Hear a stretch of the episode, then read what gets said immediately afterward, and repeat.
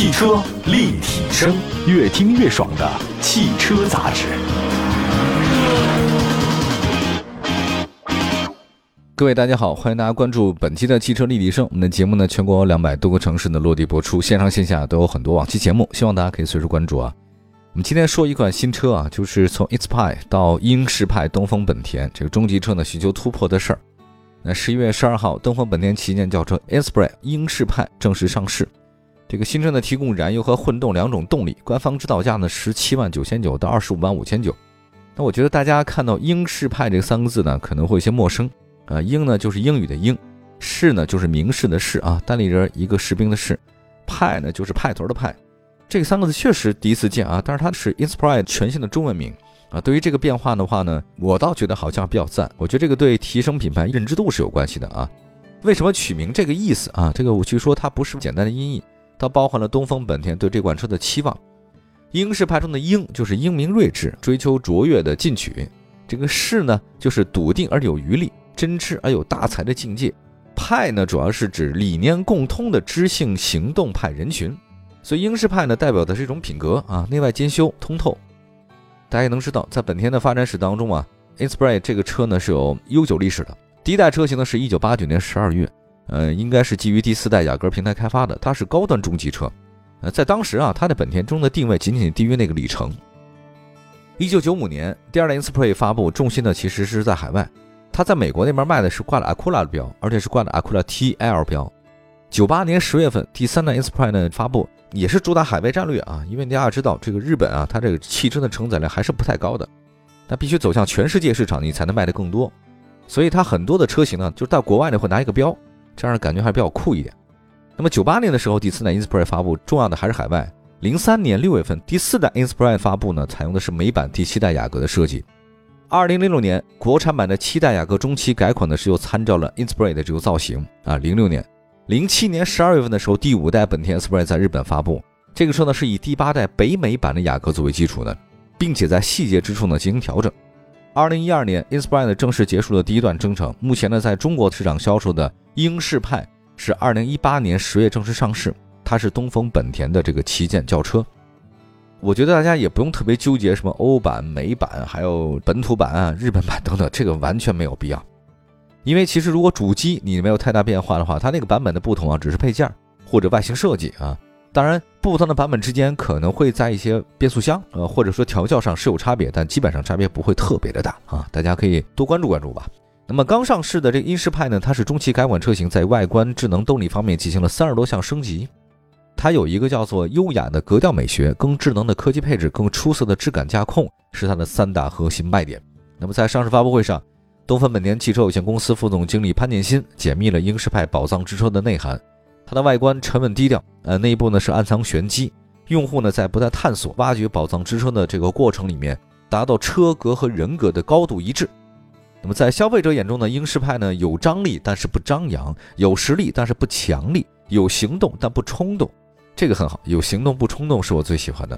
那么在运动活力的外形与风度翩翩之间，精准拿捏是值得深入感受的宝藏之车。那么外观设计方面的话呢，英仕派优雅，它也不失跃动感。这个前保险杠造型很有张力，还新增了银带灰的配色，配合呢银色涂装后视镜啊，更具旗舰风范。英式派呢通过带有棱角的前包围，打造出更具攻击性的前脸，贯穿车头镀铬装饰和 LED 大灯啊，使它看上去更加精致。车头的下半部分呢，相比老款进行了微整形，哈，底部格栅尺寸更大，更强调运动感，动感的溜背车顶，简洁的前杠造型和优雅灵动的车身线条。让英式派的知性格调美学与人文的这种雅美之至相得益彰。新增十八寸亮黑五幅的轮毂，新车的侧面更显大气和沉稳。那英式派的长宽高呢？说一下，长呢是四九二四，宽是一米八六，高呢是一米四四，轴距是二八三零。这个是中级车当中啊比较尺寸大的了，快到五米了哈。这个内饰呢采用是红黑撞色，缝线细腻，质感十足。同时的话呢，十点二五英寸的中控大屏，这个后排杯托呢，氛围灯、无线充电的功能也有加入。然后英仕派呢，它有一个独特的通风循环系统，它有效的提升了座椅表面温度的调节能力，冷却时间是减少了百分之四十一，有点小科技的，让驾乘人员呢尽享舒适惬意的乘坐体验。另外，英仕派呢还在智能车机等系统方面进行升级，搭载了 Honda Connect 3.0智导互联系统啊。这个系统我们已经说过无数次了啊，就是能实现智能语音对话、智能导航、手机远程控制，还有车家互联、OTA 在线升级。那智能安全配置方面的话呢，Honda Sensing 高安全超感系统的同步进化，新增了 TGA 的交通拥堵辅助功能，它能有效的减轻啊驾驶者低速拥堵环境下的跟车疲劳。同时呢，通过系统软化的调校优化，升级 ACC、LKAS 两大功能，让驾驶更轻松，也是更安全的。科技呢，让生活更便利啊！丰富齐全的智能安全配置，让汽车不再是简单的交通工具，它也变成了生活中的好帮手。比如说，当你在路上的时候呢，当你远离人群的时候，当你遇到任何事情啊，可能别人伸出援手，你身边的车也许是你最重要的一个伙伴。所以他们说，这个英仕派就是这样的一个非常可靠而且是智能的朋友。嗯，休息一下，一会儿呢再跟大家说说英仕派提供的一些动力和它的一些基本操控。马上回到汽车立体声，买好车买便宜车就上有车以后 APP。作为腾讯战略投资的汽车信息服务平台，全国车辆降价信息、全市车价更低门店，通通实时更新，帮老百姓买到又好又便宜的汽车。老百姓买车就上有车以后 APP。回到节目当中啊，您现在关注到的是汽车立体声啊。今天我们在节目当中跟大家说说，从 Inspire 到英仕派，东风本田在中级车市场呢是寻求突破。那说到了这个车的基本的一些历史，还要包括它的一些配置。那接下来说说它的这个相应的动力组合，它提供燃油和混动两种动力选择。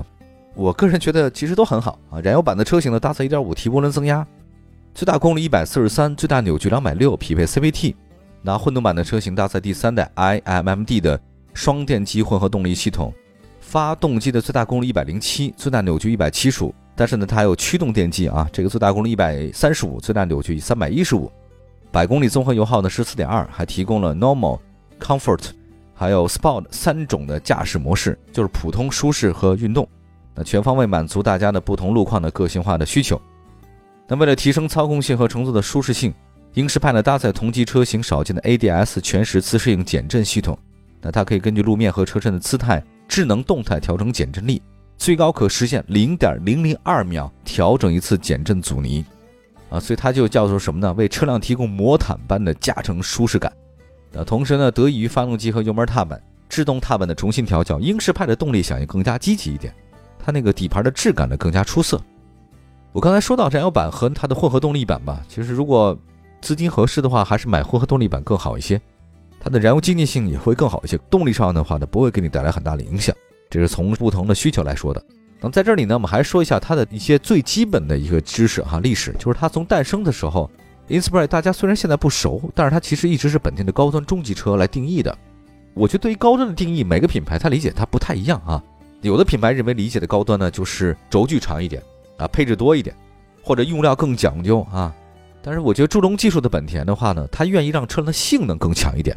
它不是说车越大，它是让你的车辆的性能更强。我觉得这可能是英仕派配备 ADS 全时自适应减震的原因。这个车呢是能文能武啊，不牺牲舒适性的同时带来优异的操控性。我觉得这是它的高端体现。这个有人高端体现穿得好，有人高端体现吃得好，有人的高端体现可能住得好啊。它这个每人都不一样啊，车也差不多。那么这是一个中期改款车型啊，英仕派呢还对它部分车型进行增配，它主要是为了提升竞争力嘛。这次上市的英仕派呢，四款 1.5T 车啊，这个价格区间是十七万九千九到二十一万五千九，其中是260 Turbo 点压版是它的入门级车型，可以提供的主要配置呢，包括主副驾驶座的安全气囊、前排侧气囊、ESP 车身稳定控制、倒车影像、电动天窗、无钥匙启动系统、主动闭合式的进气格栅、多功能方向盘、LED 的近光灯、LED 的前雾灯、后视镜的电动调节、自动空调、后排出风口等等。那么从日常使用的角度来看，这款入门级的车型已经可以基本满足目标客户对于舒适性和便利性的需求。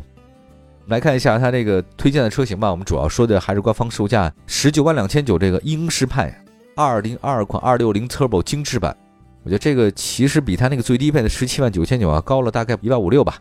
这个是一点五 T 车型当中啊性价比特别高的，它比那个典雅版贵了一点，但配置上多了像前后排的头部气囊。车道偏离的预警、车道保持辅助、道路交通标志识别、主动刹车、疲劳提示、还有全速自适应巡航、全景天窗、无钥匙进入、主副驾驶座的电动调节、LED 的远光灯、自适应的远近光大灯、转向的辅助灯、车内的化妆镜、照明灯等等等等，它都有了。我觉得一万多块钱还行吧。我觉得除了很有竞争力的这 1.5T 车型，那么英仕派锐混动车型其实是我们更想推荐的。官方售价十九万九千九，英仕派锐混动2.0升静置版，它只是入门车型，但是呢，已经可以标配 Honda 3C 的安全超感系统，这个系统比较贵哈，也比较值。那配置的水平跟2.0 Turbo 精致版的接近，但是呢，你不到二十万，十九万九千九能买到一个本田品牌的混动，我觉得这个其实还是可以的啊。中级车的确实很有诱惑。那么近期来看的话呢，本田、丰田都在发力混动市场，这个也是日系车的看家的东西啊。其实日系车他们在纯电车领域当中啊，确实没有太大优势。但是我觉得主要他们发展理念不是他们做不出来，主要是发展理念问题。他们认为这个混动插混才是一个过渡阶段，他们也并不认为电动车是个终极阶段哈，理念不太一样哈。那么在这个中级车市场，凯美瑞啊、英仕派啊、雅阁都有混动车型提供。那么从价格配置水平来看，英仕派相比凯美瑞还有一定优势。价格方面，英仕派锐混动车型起步价格是十九万九千九，相比凯美瑞二点五升的混动车型二十一万九千八，有近两万的价格优势。配置方面的话呢，英仕派少了头部气囊、七部气囊、前排的座椅电机的调节、外后视镜加热等配置，但因为价格上具有不少的优势，它还是有诱惑力的。那同时呢，英仕派还有另外三款配置更高的锐混动车型可以选择，在价格相当的情况之下，我觉得英仕派的配置还是有优势啊。说说东风本田吧，这个英仕派对它这个东风本田来讲是有战略意义的。那盘点一下东风本田现有产品线，那旗下有思域啊、CRV 啊，都是在细分市场的标杆车型。那中型 SUV 呢有 URV，中观的 MPV 呢有艾力绅，表现都很稳定啊，稳定客户群吧。市场份额比较大，而且对品牌形象提升很有帮助的中级车呢，其实是东风本田提升销量的突破口。英仕派呢将为东风本田带来销量和品牌的双提升啊。他不是要说年销百万辆吗？这个目标，它绝大程度上是靠它的 URV 啊、艾力绅啊或者英仕派、思域啊、CRV 集体实现的。那么高端中级车呢？这个是英仕派的本田车的定位，它用产品力更强，体现自己的高端定位啊。比如说今天提到 ADS 全时自适应减震，这个在价格相当情况之下比凯美瑞配置更多。同时呢，东风本田靠 CRV 和思域带来的口碑，我觉得大家如果感兴趣的话呢，不妨多关注下英仕派这款车的性价比还是比较高的。好，感谢大家关注本期的汽车立体声啊！今天节目就是这样，祝福大家用车愉快。官方微信、微博平台同名搜索“汽车立体声”啊，往期节目也可以回听。我们下次节目接着聊，明天见，拜拜。